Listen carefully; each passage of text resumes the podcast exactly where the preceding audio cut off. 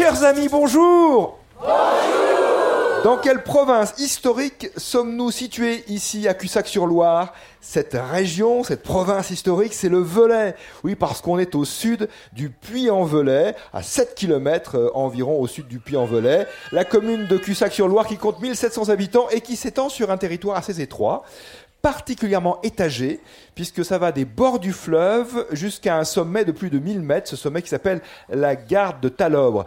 Et vous l'avez saisi, Cussac est traversé par la Loire, et la commune présente euh, cette particularité d'étendre son territoire sur les deux rives du fleuve. Nous passons la semaine dans cette euh, commune du département de la Haute-Loire, et précisément, c'est important de le dire, au village de Malpasse.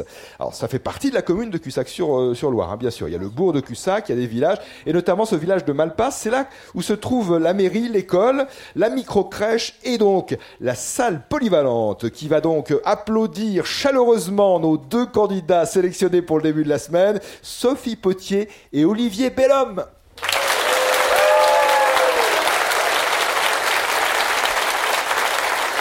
Bonjour Sophie. Bonjour Nicolas.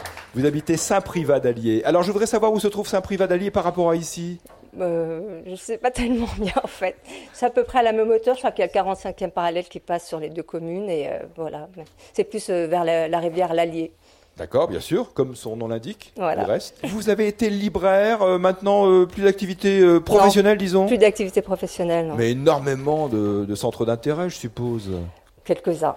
Euh, la lecture, euh, jardinage, bricolage, promenade, et voilà. Je vois très bien. Dans, dans les, les forêts et, et les rivières. Il y a des balades à faire dans les gorges de l'Allier aussi? Oui, oui, oui, il y a des balades. ouais. Il y a le chemin de Saint-Jacques de Compostelle qui passe sur la commune. C'est le, le chemin du puits? Oui, c'est ça. qui part du Puy-en-Velay, bien sûr, comme on le sait, tout près d'ici, qui passe, non pas à Cussac, mais pas très loin, je crois, Mm. et donc qui va euh, passer près de chez vous. Est-ce que vous avez déjà fait le, che- le chemin de Compostelle, d'ailleurs? Non, pas encore. Pas encore, Non, ça veut par dire que petit peut-être... bout, quoi, parce que c'est difficile de l'éviter autour de chez moi, mais euh, non, non, je l'ai pas encore fait. Ouais. C'est un objectif ou pas spécialement Non, non, non, pas spécialement. Pas spécialement, d'accord. Par petits bouts, donc, comme vous le dites euh, vous-même. Sophie, vous jouez avec Olivier Bellhomme. Bonjour Olivier, bienvenue. Bonjour, Où habitez-vous, vous, Olivier j'habite au Puy-en-Velay. Vous êtes éditeur de livres pour enfants. Absolument. Comment s'appelle votre maison d'édition L'atelier du poisson soluble. L'atelier du poisson soluble. Ah, il y a des personnes dans la salle qui font Ah oui, je connais. Et alors, quels sont les livres que, que vous éditez? Quel est le, le style? Donc, pour enfants, on a bien compris. Il y a une couleur, disons. Des livres un petit peu exigeants, des livres un petit peu d'avant-garde graphiquement. Est-ce que vous pouvez, Olivier, nous donner un exemple d'un livre que vous avez publié récemment Oui, alors dans cet esprit? euh, vient de sortir il y a quelques jours la rocambolesque euh, vie de Léon Plouinec, illustré et écrit par Judith Chaumel. Sophie Potier, Olivier Bellhomme réunis dans cette euh, salle polyvalente à Malpasse, commune de Cussac-sur-Loire. Ils vont jouer avec vous sur France Inter. Commençons par cette question bleue d'Éric Diemer qui habite Soult-sous-Forêt dans le Bas-Rhin. Parle sans émouvoir, je suis jeune, il est vrai, mais aux âmes bien nées, la valeur n'attend pas et il faut compléter. Le nombre des années Le nombre des années, le site de Corneille. Bonne réponse pour commencer.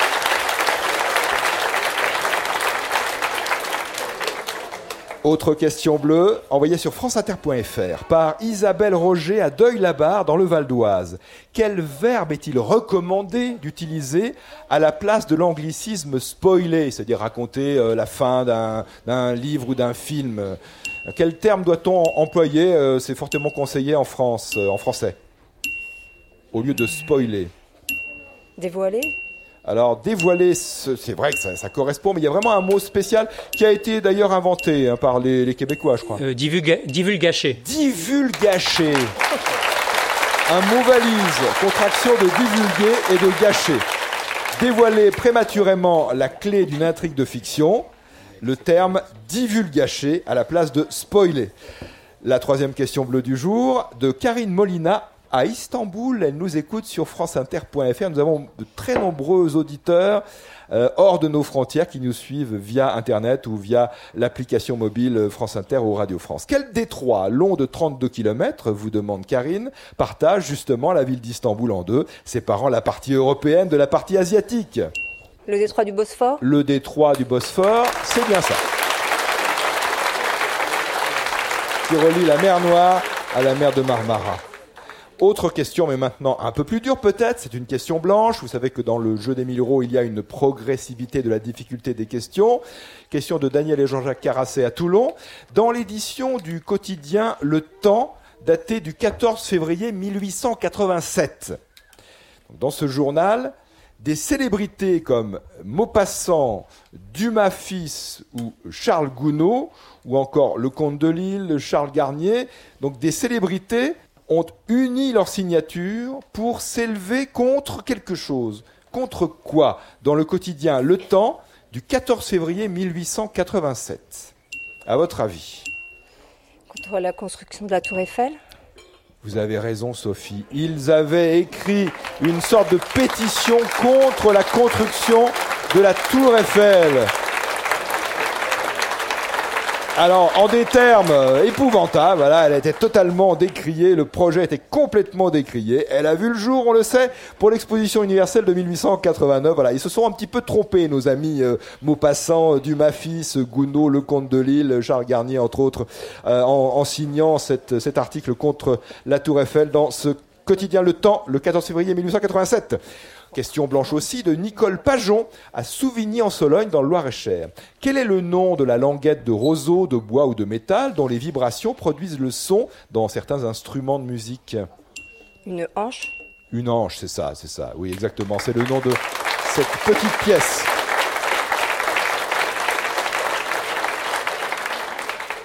Question rouge de Jean-François Marchais à Rochefort, Charente-Maritime. Au sud des États-Unis, on trouve un oiseau très particulier et très populaire que les Américains appellent roadrunner, coureur de route. Cet oiseau qui court plus qu'il ne vole a été rendu célèbre dans le monde entier par le dessin animé Bip Bip et le coyote. Effectivement, il allait extrêmement vite. Comme dans le dessin animé, l'oiseau euh, court en s'allongeant pour être presque plat. Il peut courir à une moyenne de 30 km/h.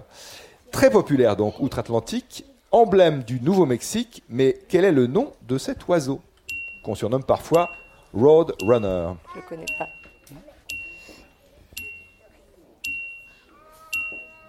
Les chassiers du Mexique Pas les chassiers du Mexique. Aucune idée. Le grand oiseau blanc Pas le grand oiseau blanc non plus. Vous avez droit à autant de propositions. Le pipistrelle à bec rouge Le pipistrelle à bec rouge non plus. Ce n'est pas le nom de cet oiseau. Question reposée instantanément sur France Inter et franceinter.fr. Jean-François Marchais de Rochefort vous demande le nom de cet oiseau qu'on connaît bien parce que c'est un oiseau qui euh, a été au centre de la série de dessins animés Bip Bip et le Coyote. Il peut aller très très vite, mais il court plus qu'il ne marche. Très populaire outre-Atlantique, il est surnommé Road Runner, coureur de route. Quel est son nom? Quel est le nom de l'oiseau? Non, ça me, ça me vient pas, euh, je, je l'ignore. Tout de même. Vous avez fait des propositions, il est vrai, dans la première partie du jeu. Là, une seule réponse possible, puisque je vous repose la question. Pas de proposition cette fois-ci. C'est le grand géocoucou, le nom de cet oiseau. Oui, ou parfois géo-coucou de Californie. On apprend des choses au jeu des 1000 euros. Le terme géo-coucou signifie coucou de terre. Cet oiseau quittant rarement le sol, il pond parfois dans le nid d'autres oiseaux, ce qui l'apparente de loin à notre coucou qu'on connaît bien. Il peut mesurer jusqu'à 60 cm de longueur. Le géo-coucou. Jean-François Marchais à Rochefort, Charente-Maritime, gagne 45 euros pour cette question rouge. Sophie Potier, Olivier Bellhomme, voulez-vous vous arrêter ou souhaitez-vous, en passant par le repêchage, tenter le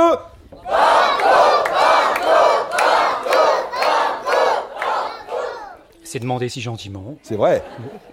Banco Banco Repêchage, repêchage musical à cause du Roadrunner, du Géo Coucou. Quel est le titre de cette chanson des Rolling Stones? Don't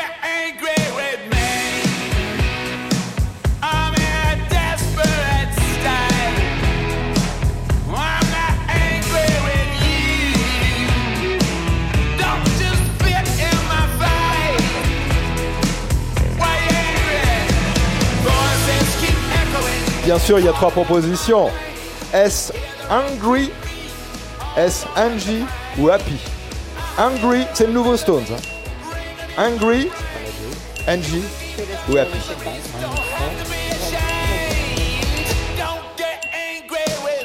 La première, Angry peut-être? Angry, NG ou Happy, vous dites? La première, Et donc vous dites? Angry. Angry, c'est le titre de cette chanson des Rolling Stones. Un extrait du nouvel album qui va sortir vendredi, ce vendredi 20 octobre, et ce sera l'occasion d'une journée spéciale Rolling Stones sur France Inter. Vous avez bien noté ce rendez-vous vendredi prochain. Bravo pour cette réponse, et voici le banco. Le jeu des 1000 euros sur France Inter. Voici la question banco de Claude T de Colombier-le-Vieux. Quel est le titre de ce film américain? Sophie et Olivier. Un film de 1957. Il débute ainsi. Des membres d'un jury d'une cour criminelle euh, viennent d'entendre la fin des plaidoiries d'un procès, procès d'un jeune homme suspecté de parricide. Et ils sont réunis pour délibérer sur la culpabilité ou l'innocence de cet accusé. Quel est le titre en français de ce film? Une seule réponse. On propose? Alors il s'agirait vraisemblablement de 12 hommes en colère. Sophie, êtes-vous d'accord? Je suis d'accord, 12 hommes en colère. 12 hommes en colère, bonne réponse Film de Sidney Lumet, d'après une pièce de théâtre. Bravo pour ce banco. Voulez-vous aller plus loin avec le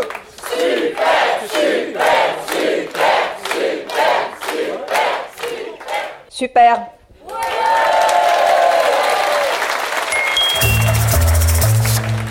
Question d'Anne-Solène Legal à Blois. Quel nom est donné aux habitants de la ville d'Angoulême en Charente Également, nom donné aux habitants de l'ancienne euh, province, de l'ancien comté Langoumois. Donc, Nom des habitants d'Angoulême, Faut qu'on essaye quelque chose. Les le gentilé, les- comme on dit. Les Langomais, les, Lang... les Angoulémois, les Ça m'a l'air. euh, Ah oui, la province l'angoumois, je sais. Langoumois. Les angoumois, mais je, je pense que c'est faux.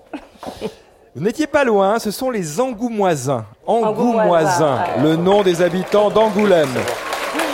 Habitants de l'Angoumois aussi d'ailleurs, Si on parle de l'ancien comté, de cette région l'Angoumois. Et donc les Angoumoisins. Anne-Solène Legal qui habite El Blois gagne 45 euros pour cette question Super Banco. Merci Sophie Potier et Olivier Madame d'avoir joué avec nous. Vous repartez avec le roman graphique d'Umberto Eco, euh, Milo Manara l'a adapté en BD. C'est le nom de la rose, coédition France Inter, ainsi que le récepteur radio France Inter FM et DAB+. Très bonne journée et à demain si vous le voulez bien. Et pour participer au jeu à votre tour, ça se passe demain à Montignac-Lascaux en Dordogne, à Lascaux 4 à 17h puis 18h30. Mercredi, rendez-vous au- théâtre de Libourne en Gironde et jeudi à Magnac-Lavalette-Villars en Charente.